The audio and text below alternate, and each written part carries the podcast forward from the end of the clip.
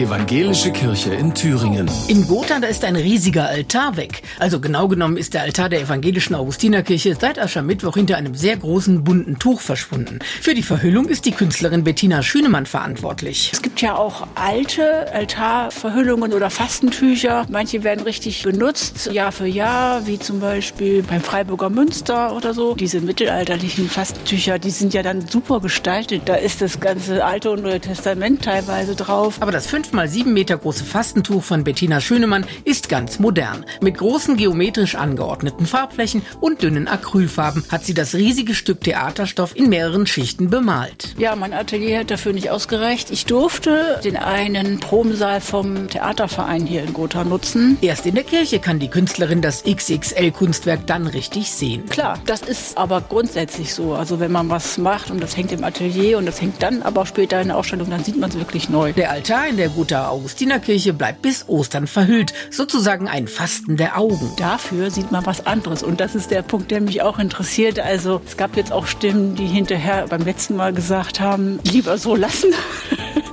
Aber das sind natürlich Geschmacksfragen. Also sehr altes Kruzifix versus modern abstrakte Farbflächen. Ich verwende ganz gerne so metallische Farben. Da ist so ein silbriger Streifen, der holt so ein bisschen das Licht von der Seite. Dann haben wir das Violett, was ja traditionell die Passionsfarbe ist. Hellblau, das könnte der Himmel sein. Das schwarze Dreieck darunter der Tod. Aber Künstlerin Bettina Schönemann gibt keine Interpretation vor. Die Gäste der Augustinerkirche sollen das Fastentuch selbst entdecken und was im Handyzeitalter drinsteckt, im Augenfasten. Man entzieht etwas den Blicken eine Weile, dann erst wird einem bewusst, was man eigentlich daran hat. Es ist eigentlich, wenn man das jetzt so ein bisschen umfassend sieht, ist es für uns heutige fast unmöglich, Augenfasten zu machen. Die Welt besteht nur noch aus Bildern.